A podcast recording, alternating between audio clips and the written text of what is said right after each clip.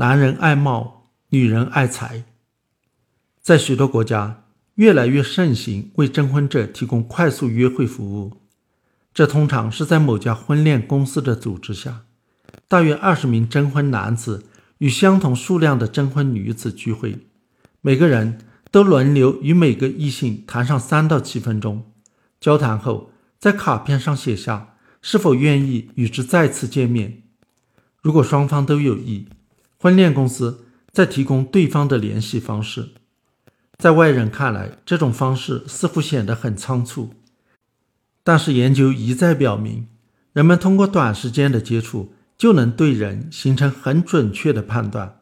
即使只有短短的几分钟交谈，也已足以对对方的外表、性格、智力等各方面都有一定的了解。显然，这是研究人类如何择偶的一个很好的材料。研究人员让参加快速约会的人事先填写问卷，让他们对自己的外表、地位和家庭义务等方面进行评价，然后表明自己想要什么样的配偶。结果表明，不论男女，他们想要的配偶的各个方面，一般来说都与他们对自己的评价相当，或者说门当户对是一般人心目中的理想的婚姻状况。进化生物学家。把这称为相似吸引假说，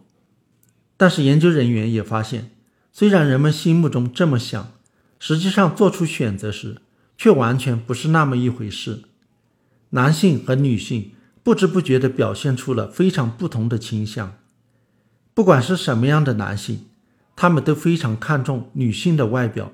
而不太在乎女性的其他方面。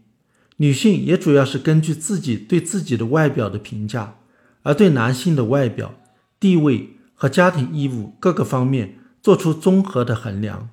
例如，如果女性觉得自己长得漂亮、身材好，那么就会想找一个各方面都不错的配偶。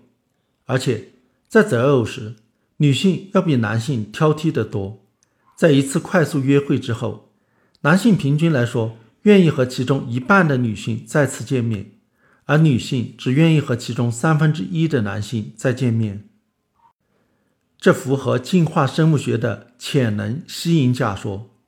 按照这个假说，动物的择偶实际上是在为繁殖后代、传播自己的基因进行投资，所以要找最有潜力的合作伙伴。但是雄性和雌性在生殖方面的投资状况不同，对合作伙伴的要求也就不同。对大多数哺乳动物来说，雄性的投资负担比较小，主要就是贡献出了基因，受精之后，其使命差不多就完成了。因此，他对雌性不会很挑剔，最关心的是雌性是否有生育能力，是否能生下有良好基因的后代。女性吸引男性的那些外表特征，其实都是有生育能力、有好基因的标志，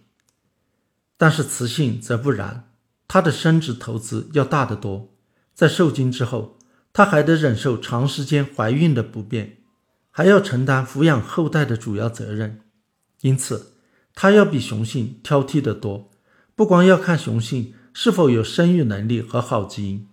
还要看他是否有丰富的资源和强烈的意愿为他及其子女提供优厚的生活条件，